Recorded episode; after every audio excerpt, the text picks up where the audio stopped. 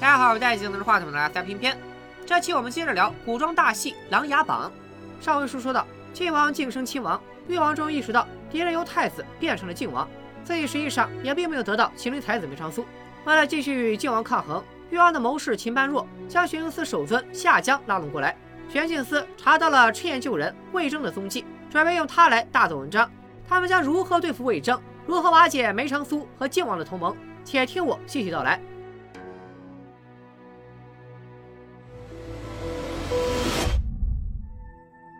玄镜司高手济济，夏家的徒弟夏秋带领人马埋伏在魏征第七境药王谷押送药材的路上。为了不连累药王谷其他兄弟，魏征最终还是站了出来，以身应劫。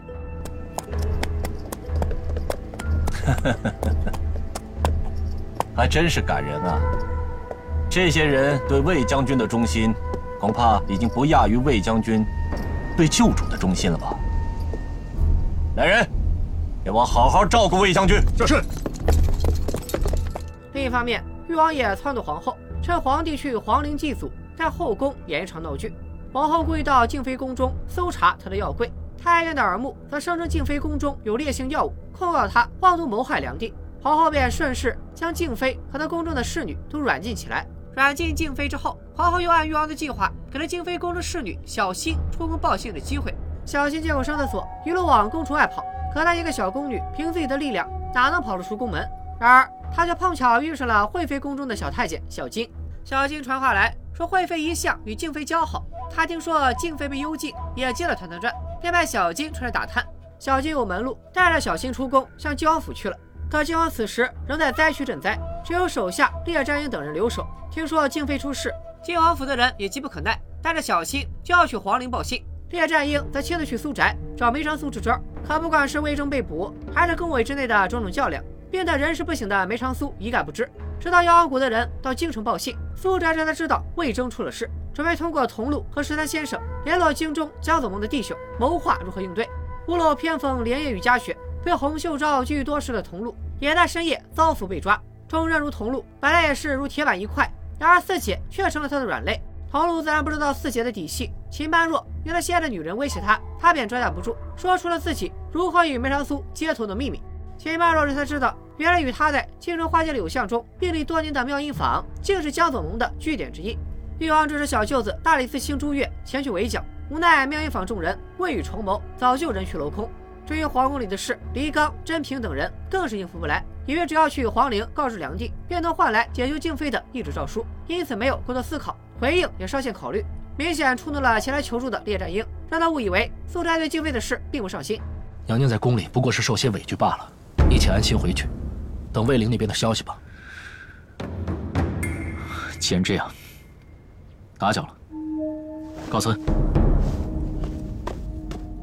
而传信至皇陵的二人，半路上也遭人拦截。那人自称是江左盟的人，却小心原路返回，因为静妃这一遭绝没有性命之忧。等两帝回宫，静妃受的委屈越多，皇后的罪也就越重，对靖王也就越有利，因此不必大动干戈，惊动圣驾。小新和靖王副将自然不肯听从这离谱的办法，但无奈对方不按套路出牌。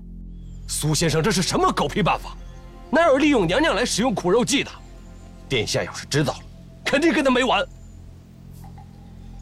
你要是这么一说，我倒觉得真不能让靖王殿下知道。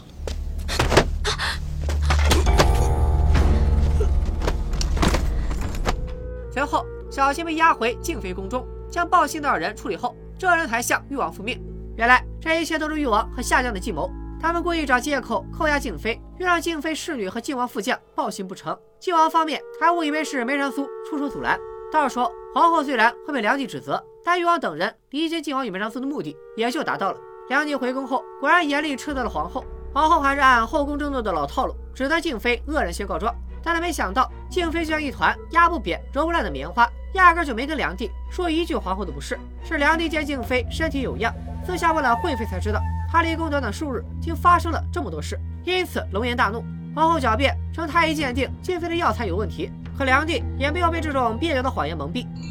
一个居心叵测的太医，胡说了几句话，这只需要多找几个御医一问便清楚。他们计量过。要想用幻革草毒朕，那他每天要熬一整屋子的草来给朕喝，那才行。梁帝偏宠静妃，自然会为她受到的委屈鸣不平。皇后也早做好了要被吃的一顿的准备。谁成想，静妃不仅不计前嫌，没有在梁帝面前说一句皇后的不是，还身着盛装面圣为皇后求情。这一招不可谓不高。静妃在宫中一向以素雅装扮示人，这一遭她其实也是在反击。从面上看，她的所作所为妥帖明事理，实际上皇后使出的所有力气，最后都反弹到了自己身上，得不偿失。宫中有惊无险，宫外却是暗藏波澜。趁梅长苏病重，江左盟自行策划了对魏征的营救行动。在玄镜寺押送魏征即将入京的时刻，他们终于出手了。眼看江左盟的弟兄冲上来，魏征却是满面愁容，因为他清楚，一旦兄弟们动手，就是落入了玄镜寺的陷阱。玄镜寺早就料到他们有可能在城门口动手，因此不仅在城墙上安排了弓箭手，魏征的囚车也是坚不可摧。纵使江左盟高手如云，也无可奈何，只能及时止损，走为上计。玄宁寺这一战惊动了不少人。列战营听闻，带着巡防营的人前来打探。当他听说玄镜司押送的竟是赤焰军旧部魏征，顿时心下大惊。再来拜访苏宅讨要对策，却依然只得到一个先生病重，无法见客的答复。与旧日恩怨斩不断联系的，不仅是宫外的势力。近来，梁帝也经常梦见已经故去多年的陈妃，在他的梦中，陈妃仍是临终前的模样，飘飘荡荡挂在枝头。静妃安慰他：陈妃在这世间连个牌位都没有，还牵挂那么多做什么？一定早就飞升极了。也许是你说的这个缘故，没有灵位，无人祭奠，所以他才一腔怨愤萦绕在世间，迟迟不肯离去。于是安排静妃帮他办一件事，具体是啥事呢？咱们暂且按下不表。与此同时，妖王谷的大队人马夜已入京，昏睡多日，刚刚清醒一点的梅长苏立即意识到。妖王谷的谷主都不远万里亲自赴京，说明大事不妙。在他极力坚持下，李刚、真平还道出了进来的全部真相。同路叛变，妙音坊转移阵地，魏征被捕，江左盟营救无果。面对如此乱局，梅长苏只能先命盟中的赤焰旧部全数折服。李刚和真平二人原本也是梅岭一战侥幸生还的赤焰旧部，连忙请命。十三年前，他二人仅是小小的十副长，又无亲友故旧。这么多年过去，京城里已经没有人能认出他们。虽然这次两人行事鲁莽了些，但梅长苏见他们说的有理，而且确实也离不开二人，便让他们继续留在自己身边。梅长苏身体刚有一点起色，便要筹谋如何应对此事。他首先就是派人守在城门口，等着即将战灾结束回京的靖王，赶在他面圣前告知他魏征被捕一事，也让他有所准备，免得在梁帝面前失了分寸。然而，一边是梅长苏谋局，誉王这边也在不断的搅局。他穿戴整齐，就是要等靖王一入京。便带他到御前复命，顺便告诉他魏征被捕的消息。以誉王对靖王的了解，自己这个好弟弟对旧部如此看重，自己在梁帝面前打他个措手不及，靖王一定会失态。果然，靖王一进城就被誉王拉进宫城，列战鹰连说话的机会都没找着。梅长苏得知消息后，便料到，照着靖王的耿直性格，今天又要出大乱子。大殿之上，誉王和夏江果然憋着劲儿要请靖王入瓮。这景言回来是件喜事，父皇怎么神色郁郁啊？莫非正在谈论什么烦难之事？儿臣可否为父皇分忧呢？就要过年了，能有什么烦难之事啊？嗯，是啊，想抓到旧案逆犯这样的事，可真是过年的好彩头啊！两人一唱一和，故意在梁帝和靖王面前提起了魏征被捕一事。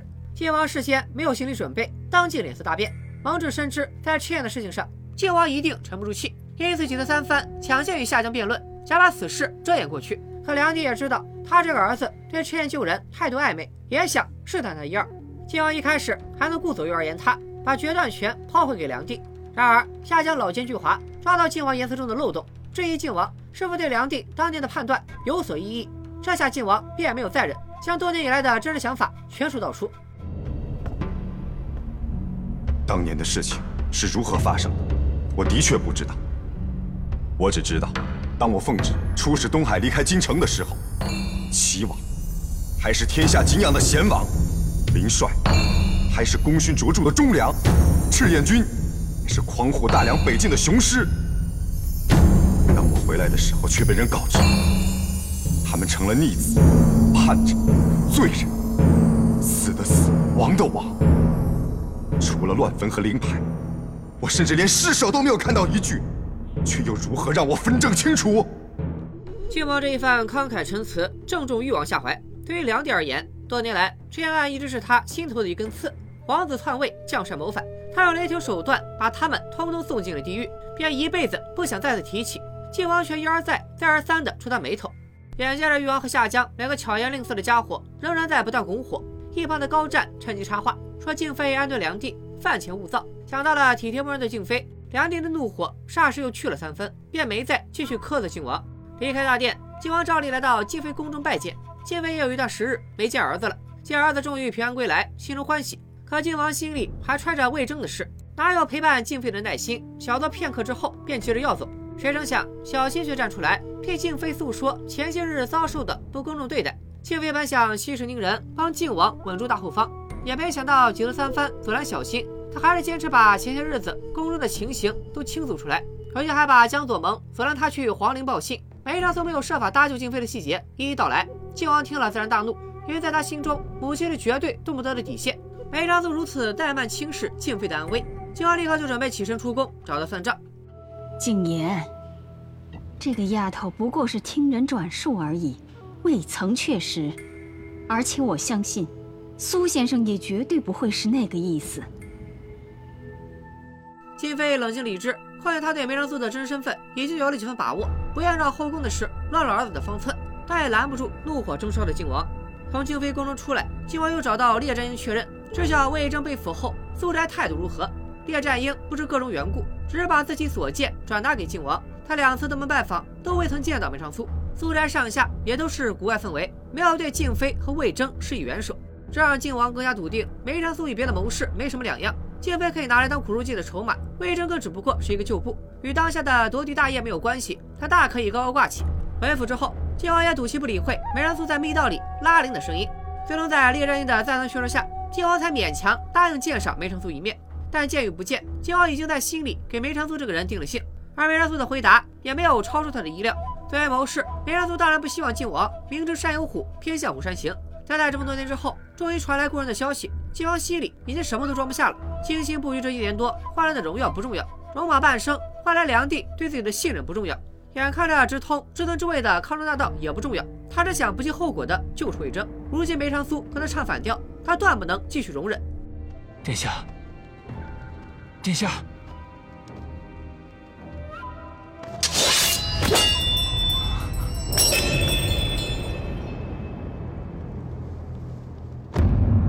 下，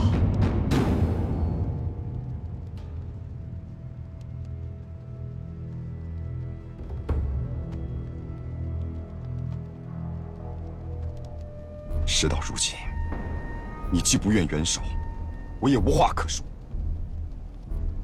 所谓道不同不相为谋，我萧景琰今后何去何从，就不劳梅宗主费心了。殿下此言何意？先生算尽天下人心，我此言何意？先生怎会不知？战英，走！殿下，殿下，宗主。一边是旧日袍泽，一边是为他殚精竭虑筹谋一年多的梅长苏。冲动之下，靖王竟狠心放弃了得之不易的谋士。见到靖王之前，梅长苏也没料到自己会遭此冷遇。见靖王态度如此冷酷，他意识到重病期间一定还有其他事发生。詹平这才想起列战英曾前来请教如何解救在宫中受罚的静妃。梅长苏顾不了那么多，当务之急就是拦住靖王。密道已然被锁死，他只能亲自到靖王府制止。就在这漫天恶魔大雪中，梅长苏支撑着病体，默默站立在靖王府院中。靖王虽避而不见，他也没有一丝动摇。见梅长苏几次三番执意求见，列战英和蒙挚都出来替他说话，靖王才勉强出来会面。梅长苏反复确认靖王的心意，难道要为了一个魏征，将全副身家都搭进去吗？魏征只是一个赤羽营的副将，这么做值得吗？等我死后，见到赤羽营的主将林殊，如果他问我为什么不救他的副将，难道我能回答他说不知道？晋王如此执拗，梅长苏也只好顺他心意行事。但为了保全靖王，他要求靖王千万要置身事外，听凭自己的安排。然而，靖王以为当初梅长苏是故意不救自己母妃，二人虽结盟已久，但靖王一直坚信当初帝皇郡主在后宫被暗算，是梅长苏利用郡主给自己赚了人脉，因此立下规矩，不利用构陷忠良。此次靖妃被构陷，在他眼里，则是梅长苏犯了自己的忌讳，所以他不相信梅长苏会真心实意帮他救魏征，还再次放出狠话，与梅长苏恩断义绝。梅长苏见自己劝阻无果，反而火上浇油，自己也怒从心头起。殿下，小姐，你给我站住！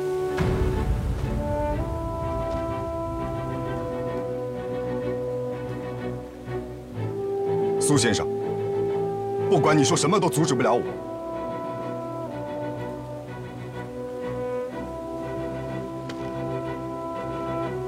如果我今天不拦你，你想怎么做？是冲到宫里，逼着皇上把魏征放了，还是带着你的府兵去玄镜寺救人？那也总比为了一己私利龟缩不前的好。晋王府上上下下都是血债沙场的汉子，做不出这种事情。萧景言，你有情有义，可你为什么就没脑子？十三年前梅岭的那场火烧的还不够旺吗？齐王府的血流的还不够多吗？你到底还想把多少人命搭进去？你说，我我不管你信不信我，这都不重要。但是想把魏征救出来，没有我的筹谋，你就办不到。到时候玉石俱焚。你有何颜面到地下去见你的皇长兄？你又有何颜面去见灵叔？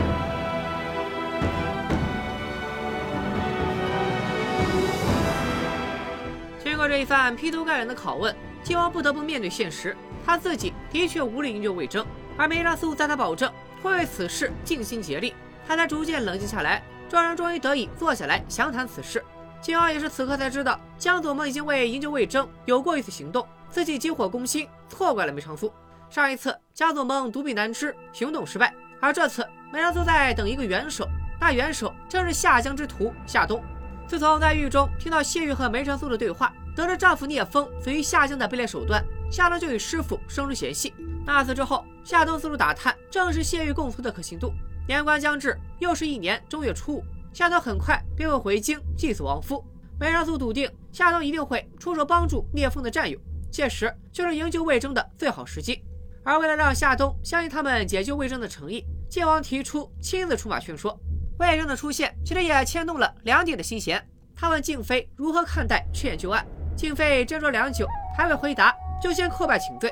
作为林府旧人，林氏一族曾经待他不薄，他如果一面倒的批判林氏，固然有在听之灵，未免心寒；可如果他为林氏说话，又辜负了梁帝希望江山稳固的心意。梁帝专宠静妃。也知道此事本就与静妃无关，因此没有怪罪于他，反而感慨万千，想起陈妃当初不该被无端牵连。静妃作为陈妃挚友，当然知道陈妃心中所想。她堂堂将门之女，性格本就直率。赤焰案发，一面是自己的宗族亲友，一面是自己侍奉的主君，陈妃难以自处，索性撒手人寰。禁妃言毕，梁帝才又说起自己之所以如此感怀，全因下江抓到了一个漏网的赤焰逆犯。然而不等梁帝说完。禁妃还以为是林殊落网，手上的茶碗应声落地。又听梁帝补充说是魏征时，他才重新平静下来。伴随旧日浮光一同袭来的，还有其余的天象，暗示了东宫位移。其实梁帝心思已定，天下不过是帮他做出最后的决断。幽禁东宫的太子也该从储君之位上下来了。太子彻底失势，梁帝为平衡朝局，要给靖王添了两颗珠子。这次朝堂上就有了两位欺辱亲王。誉王为此事恼怒不已，秦般若揣测圣意。梁帝一方面是施恩，另一方面也是警告，希望靖王牢记恩宠，不要为了魏征做出傻事。然而誉王自信拿捏住了靖王的七寸，他这个弟弟是权贵如粪土，一定会主动跳进他们设的圈套。下当虞王也来构陷靖王母子的局中，也远不止魏征这一个棋子。万万没想到，静妃身边的侍女小新出身华族，暗中为夏江秦半路所用。之前静妃被皇后幽禁，小新报信不成，后来又大肆在靖王面前诉苦的行径。都是受夏江指使。这天，小新趁静妃不在宫中，偷偷进到静妃内室查看，在一个壁柜中，赫然发现静妃竟然私自供奉着陈妃的灵位。他左思右想，觉得此事可以为他们华族所用。誉王正愁没有靖王母子的把柄，如今静妃自寻死路，他当然乐得推波助澜。皇后娘娘知道兹事体大，怕打草惊蛇，未敢贸然。嗯，所以才命我先告知于你，务求内外相合，找准时机，一击而中。好，我看静妃这一次就算不死，也是活罪难逃。这个女人真是跟她儿子一个样，傻透了。好在梅长苏的反击计划也稳步展开了。新年时节，外地巨盗竟流窜入京城，四处偷盗宝物。梁帝将缉拿盗匪之事全权交给了靖王。殊不知，这正是梅长苏棋局里的第一步。满城禁言的巡防营也在暗中为营救魏征出了一把力。除了满街的巡防营士兵，梅长苏将严雀父子也纳入了他排兵布阵的考量范围。严雀此前答应帮助靖王，是看中靖王的品性才情。虽然他也钦佩梅长苏的无声之计，但更忌惮他的深不可测。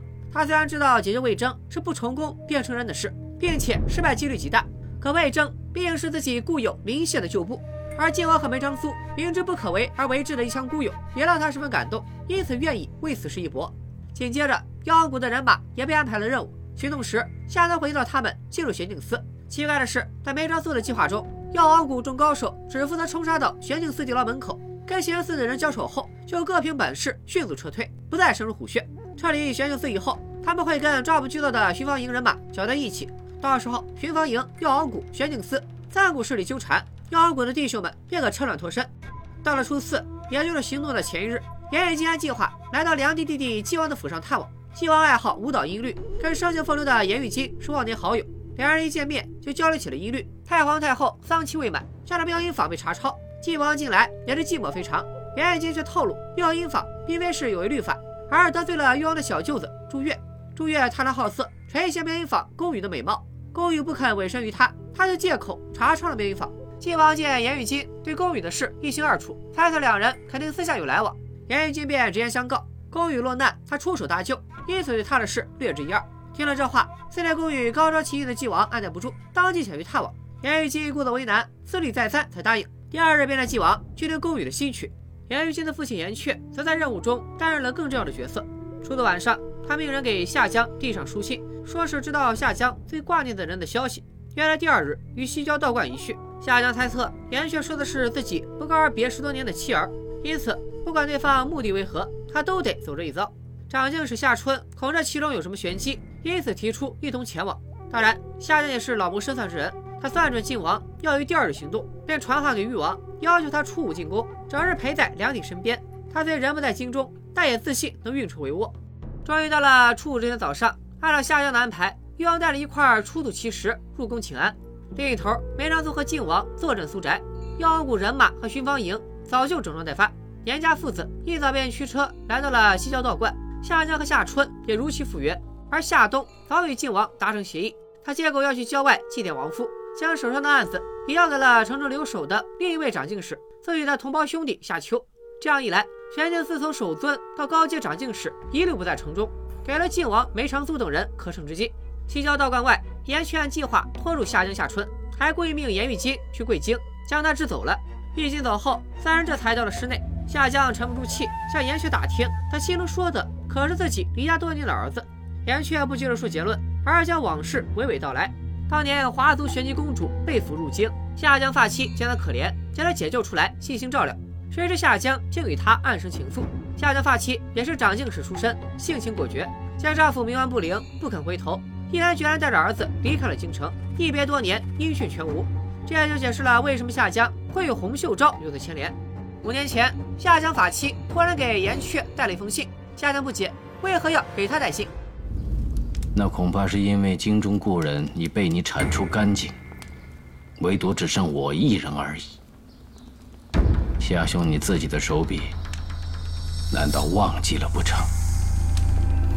夏江自知理亏，只是追问信上的内容。严雀这才道出，五年前他的发妻就已经身患重病，时日无多，而他们的孩子更是未及成年就早早夭折。夏江不愿相信，严确还拿着信件给他过目，可能是太过气愤。夏江就下手撕掉了发妻在这世间留下的最后的遗物，他愤恨地怒吼着，埋怨严雀事到如今才肯告诉他真相。但夏江毕竟心机深重，知道严雀绝不可能无缘无故突然找他探讨这陈年旧事，因此直接质问严雀：晋王是否打算今日劫狱？而严雪此行就是为了将自己引开。严雀不接夏江的招，一直顾左右而言他。夏江倒也不忌讳，将自己的心里话尽数道出。他早就看破了靖王的谋划，也知道夏冬已经倒向了靖王，所以故意露出破绽，让他趁虚而入，最后一举瓮中捉鳖。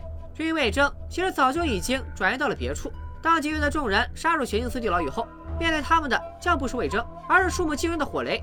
火雷一旦被引爆，势必会吸引外围寻芳鹰的人，事情越闹越大。靖王再是荣宠加身，到时候也难逃干系。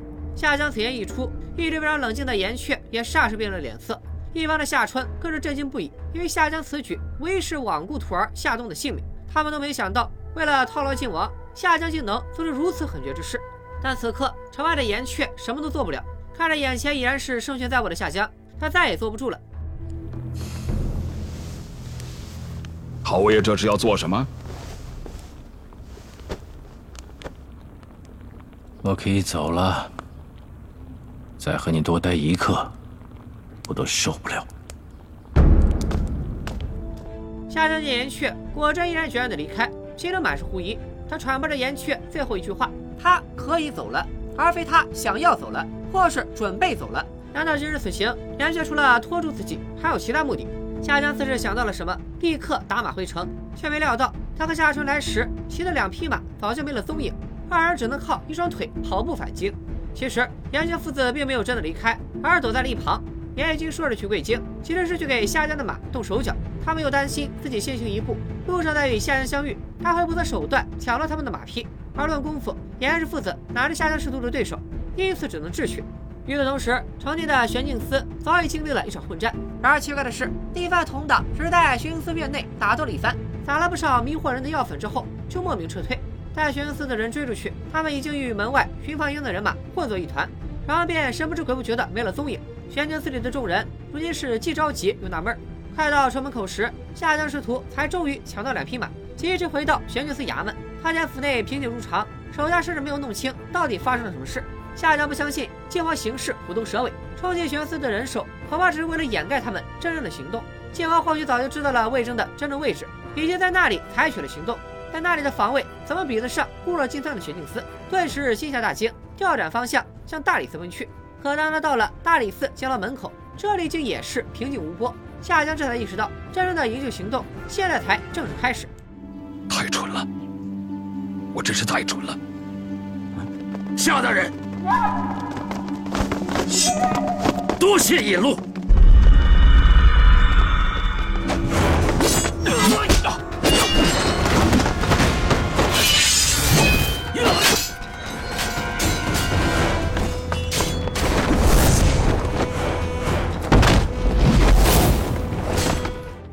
此行的一切行动都是烟雾弹，只是为了让夏江亲自为他们带路。妖谷谷主带着飞流真平和一帮好手尾随夏江而来。他们是多少人，再是武功盖世，也抵挡不住妖谷好汉如云。大理寺的监牢又一向只做周转使用，防卫严密程度跟刑部大狱玄镜寺地牢不可同日而语。老谷主和飞流将夏江师徒死死拖住，其他人冲进监牢，很快就把魏征给救出来了。夏江知道他和夏初二人势单力薄，就算追出去，接来还有故意果乱的巡防营，他们也难占上风。其实，如果他一味死守，纵使梅长苏的麒麟之才。面对玄镜寺地牢也无计可施。不过夏江故意设局，就是想引靖王上钩，只是没想到靖王真的能成功劫狱。在接下来的棋局中，只要靖王出手，夏江自信能把他拖入泥潭。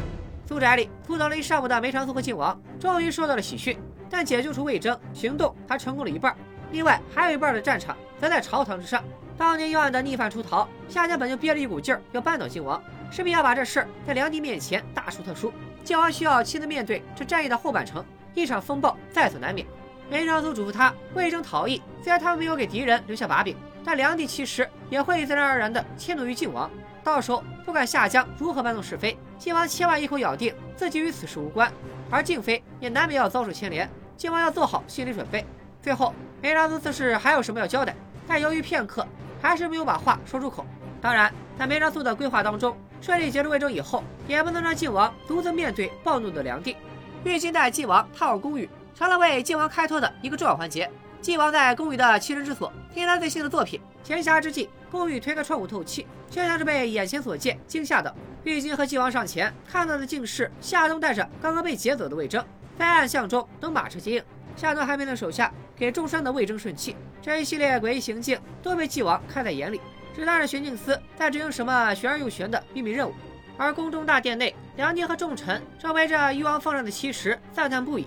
这石头上天然有“梁胜”二字，人们皆称这是天降祥瑞。梁帝正欢喜地接受着大臣们的吹捧，不料下将蓬头垢面的冲进大殿，一见梁帝便扑倒在地，报告魏征被劫走了。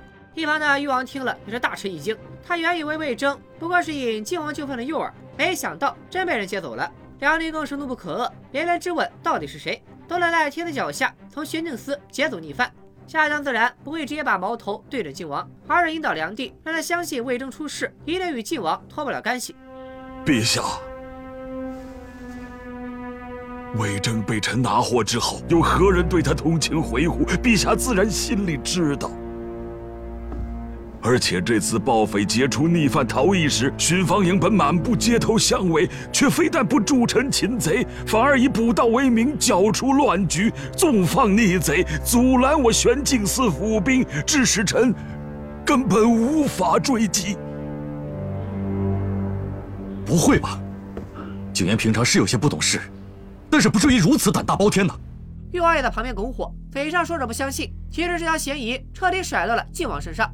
上怒之下，梁帝吼叫着让靖王即刻进阶。誉王爷抓住时机，向侍立在一旁的小太监点头示意，表示后宫也可以配合行动了。皇后应声而动，带人冲入静妃宫中，很快便搜到了陈妃的灵位。过了会儿，靖王也来到殿内，梁帝此时已经是暴躁非常，恨不得直接对靖王拳脚相加。然而靖王却是面色冷静，丝毫没有惧怕悔过，并声称自己不知道出了什么事。梁帝正在给他对峙的机会。